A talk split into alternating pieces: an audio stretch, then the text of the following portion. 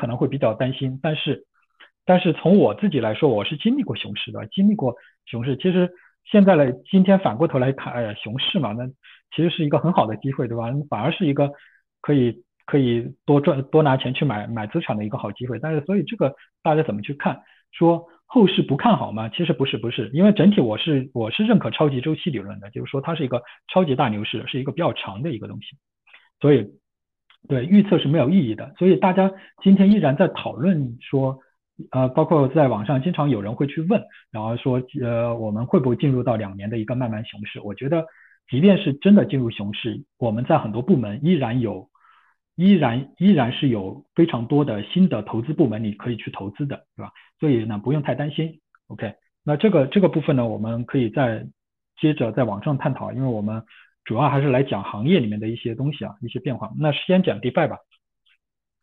所以，嗯，对这个牛一呃这个同学讲的非常好，就是任何预测都是有可能的，所以仓位管理最重要。仓位管理我们后面再去探讨一下。那我们先来讲一下这个。讲一下 DeFi 这个板块。那 DeFi 整个在今年的话，其实，在五幺九之后，其实它的锁仓有一点回调之后，又又开始慢慢开始拉升，对吧？现在整个的总 DeFi 的总市值呢，其实已经攀升了六倍，然后达到了一千六百亿，然后总的锁仓价值呢翻了十二倍，然后达到了两千五百亿美元了。其实这个这个市场增量非常快，因为记得在二零二零二一二零年，对吧？在其实是二一年，也不是二零年，二一年的时候，其实那个时候总体的锁仓量其实也就十亿美金，非常小。所以这个，然后这么快的时间，两年的时间，然后今天已经已经走这么高，但是但它的这个基本面变得非常好，然后一直在增长，但是跟它的币价，然后呈现了完全相反的一个结构，对吧？然后币价跌得很惨的，尤其我们看 DeFi 的一些龙头的项目，Uni 也好，对吧？呃，AVE 也好，那都跌得非常惨，就从五幺九之后。它就再也没有回到巅峰，然后从巅峰后面我们有一张图啊，有好多都跌了八八九十了，对吧？那从按照传统的熊市的观点来看，DeFi 就是在熊市，所以从呃这是这是看到数据从数据面上去看，其实整个行业是呈现一个欣欣向荣的，但是只是币价币价呢，我们后面去探讨为什么会呈现这样的一个结构。那整个来看，DeFi 的这些蓝筹，那基本上这五个币的话，它的地位地位是非常牢固的。Uni、AVE 对吧？Q，然后 MakeDAO、Compound，然后他们的这种呃这五个五个协议，基本上在整个市场是牢不可破的，这种统治地位已经已经建立了。今天很多新的协议其实基本上是是抄的这些东西，或者说是在他们的基础上来做的。做的大量的一个啊新新的功能也好，新的服务也好，是这样的。然后他们也占到了整个整个锁仓的将近百分之三十，然后市值的百分之十左右啊。OK，呃，整个一年就是其实最大的一个创新啊，也不是叫最大的创新吧，就是说最吸引人的还是我们的所谓的 DeFi 二点零的这些新的项目，对吧？这这三个项目基本上啊发展非常快，然后成为了。这个也是比较领先的协议，些这种新的协议，尤其是 OIHM，然后它给我们带来了 DeFi 2.0的概念，就所谓的 DeFi 2.0啊，后面我们会讨论这个概念。DeFi 2.0，那在这个概念里面呢，它其实带来了一种新的模型，这种模型是之前那个今天没有露脸直播对吧？因为今天比较憔悴，你要露脸吗？对，也没刮胡子什么的。嗯，然后它带来了一个新的新的模型，这个这个模型是我们所谓的就是二点零的一个新的叙事。其实这个叙事呢，也是在下半年才发酵的，因为在之前，你像 OHM 很早就参与了，当时其实最早我是没看懂的，我只是把它当成了一个一个 rebase 的一个访谈，然后去看的。然后在它大概它不到一亿美金的时候，我就参与了，到走到七亿美金的时候，我的担心它崩盘，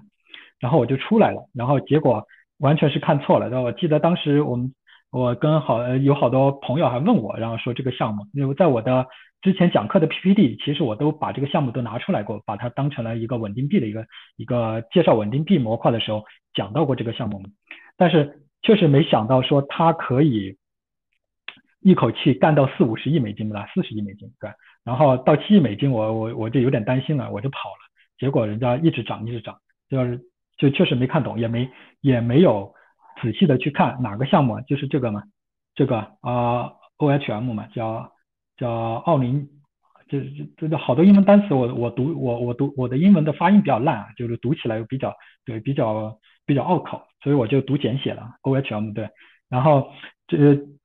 对对对，那这这个项目它带来了很多带来了最大的创新，就是我们所谓的我们今天二点零的概念叫做什么呢？叫做协议拥有流动性，因为今天好多二点零啊。二点零本身来说，我觉得只是一个模音，它不并不是一个真实的概念。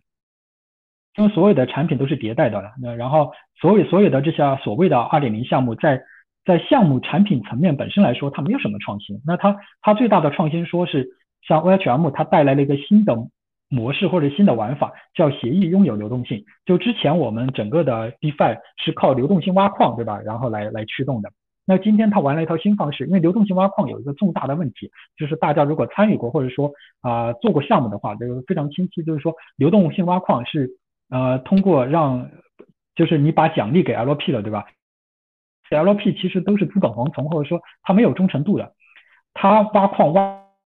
卖嘛，对吧？挖卖呃挖提卖，然后挖出来就卖掉，然后不断的通胀，然后打压了整个的整个的就是。对项目其实杀伤力非常大，就是所所有的好多挖矿一结束，这个项目就黄了，这个这个呃，然后伤害了整个跟项目相关的真正相关的这些用户的用户，对吧？他们他们忠实看好这个用户，但是不断的被这些资本蝗虫挖提卖，然后其实不断的打压币价，然后让他们很受伤。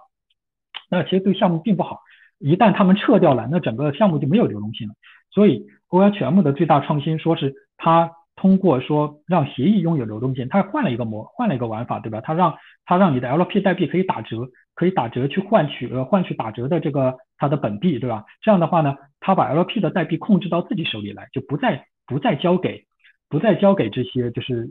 呃就是 LP 提供者，因为 LP 提供者如果只是挖矿，他把它质押在那里挖矿，挖出来之后卖了之后，他把流动性一撤就撤掉了。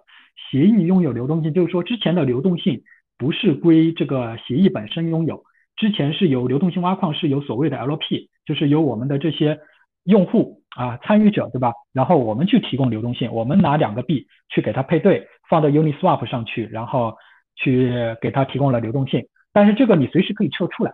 就你一旦撤出来，池子里的流动性就不就不足了。所以呢，之前的所有的项目都遭遇这个问题，就是它如果不搞流动性挖矿呢，它就没有流动性；它一搞流动性挖矿呢，它又会。有大量有很大的一个通胀压力，就是不断的分发代币给到这些给到这些就是大资呃大资本方，你知道吗？就是有很多钱的，然后不断去参与挖矿，他们挖出来呢，他也不囤，他就使劲的砸盘，所以这个时候对对项目其实杀伤力很大，然后整个的通胀压力非常大。那 OHM 玩的一招就比较细比较的独特，它它让你可以它推出所谓的债券模型嘛，这个在网上都有啊。对，现在挖矿收益率低，但是收益率低是因为你。对比之前嘛，对比传统是呃对比 DeFi 夏天的那个季节对吧？去年夏季的那个收益，那今天是显得低的。但是如果你对比一下传统的资本市场，或者说我们传统的这个啊我们的资本收益，那它其实是非常高的。因为今天你在银行有几个点的收益，你嫌它低，是因为我们币圈币圈太多暴利的东西了。对比一下是它是对比出来的低，并不是说它事实的低。因为当市场真正的进入到一个良性的循环的时候，我们是不可能维持什么年化一千一万，对吧？这样的东西是不可能持续的，因为这种这样的一个年化对于项目来说是有非常大的压力的，它的通胀压力太大了，对吧？所以它很难形成一个持续性，所以这个是最大的问题。所以这。OHM 的模型，大家可以在网上自己去查一下，非常简单，也非常的清晰。然后，因为我们这里不做普及工作，不主主要是讲行业的整个新的变化，所以有一些名词啊，或者呃具体的运作模型啊、运作方式，大家如果感兴趣，那去看一看。所以，DeFi 二点零的本质啊，它不是说新项目。现在好多人出一个新项目就说自己是 DeFi 二点零，他就胡扯的。那个这个不是这样的一个概念。然后，它只是。二点零只是因为我们出现一种新的模型，叫做协议拥有流动性这样的一个模型，或者协议控制流动性这样的模型，来取代了传统的流动性挖矿。所以呢，你要看到说，啊，重要的重要的是是这个部分。所以所谓的 DeFi 二点零，那其实除了 DeFi 二点零是整个今天 DeFi 市场上的一个 DeFi 二点零这样的模型，肯定接下来会被越来越多的新项目都会慢慢采用，就是新新出来的项目都会采用这种方式，因为确实流动性挖矿对自己的这个杀伤力太大了，因为通胀压力太大，所以他要自己去拥有这个流动性，这是有必要的。那这个只是其中的一个创新模块，我觉得整个二零二一年 DeFi 的市场整体来看，其实没有太多让人眼前一亮的东西，但是还有几个项目，还还有几个项目呢，非常非常有价值。对，就是刚才有人会提到了，对吧？我觉得我给他颁了两个新人奖啊，一个是结构化的产品啊，叫那个呃 Ribbon，对吧？然后这个呢，这个这两个产品，我觉得是真正比较 DeFi 的，一个是我们通用杠杆协议嘛，就最近很火的叫。Deal 啊，Deal，Dealbox 啊，对，然后最近那个它它的那个发布是非常非常有创意的一个一个方式，我们一会儿我们再讲。那这两个产品其实开创了两个新的新的门类，然后呢，而且它给我们预示了整个 DeFi 的两个新的走向。一个走向说结构化产品，为什么结构化产品重要？这个如果看我们 DeFi 的课程的话，里面都会讲到，就是因为像。我们的期权协议出来之后，就是很多衍生协议出来之后，它太专业了。对于大部分用户来说，他是不善于去使用它的。就是说，你要去，你说有几个用户会使用期权协议，对吧？我们去去那个呃去买卖期权非常少。那但是期权呢，在传统的市场，期权也好，这些衍生衍生产品，它通过各种组合，然后可以创造一种新的产品形态，我们叫做结构化产品。这种结构化产品其实是给小白用户提供了一个非常好的一个进入的一个方式，他不需要了解背后复杂的金融运作的一个模型或者逻辑，然后他只需要前端对他来说就是一个存钱嘛，对吧？后端输出呢就是一个高收益啊，那这个是通过组合各种协议来实现的。因为结构化产品在我们的传统金融市场是一个非常庞大的市场，因为大部分大部分用户都是小白，那这个小白用户他是没有办法去使用这种复杂的或者这种深度的金融工具。去做这种各种策略啊、套利啊，他是没办法做的，所以他需要这样的一个方式。因为在啊二在这个在结构化产品出来之前呢，我们所有的这种资管协议，你比如说大姨夫也好，对吧？然后其他的呃很多很多的新的资管协议，这些资管协议其实它它没有策略，它没有策略，它没有组合各种各种金融工具来帮你形成一个结构化的一个产品，它只是帮你做智能的这个挪仓，对吧？这里。这里的收益高，他帮你挪到这去；那里的收益高，他就挪到那儿去，挪来挪去。所以它是通过挪仓的方式，那并没有什么，没有什么就是金融的本质的这种创新。那在结构化产品就不一样，你比如说 r i b b n 它可以帮你做到呃比特币或者以太做到年化二十以上，那这个东西非常好啊，你单币存在那，然后可以获得获得年化百分之二十到四十的这么一个收益，那不是非常好吗？那。它的稳定币可以做到百年化百分之四十，那这个是这个收益就非常牛逼了，对吧？然后这对于大资金，那太好了。我在传统我们在传统市场上有三五个点的收益就已经非常牛了，稳定币，对吧？然后在这里面能能给你干到四十个点，啊，多多屌的事情。所以它就是用到了，而且它充分体现了我们所谓的就是可组合性，因为 Riven 这样的产品呢，它不是自己做的。它它是怎么做的？它是基于我们的期权协议，去中心化的期权协议叫 Open，对吧？然后通过组合不同的协议，然后去提供这样的一个产品。那这个是是一个可组合性的一个优势的体现。另外就是通用杠杆协议，那就是那就更牛逼，就更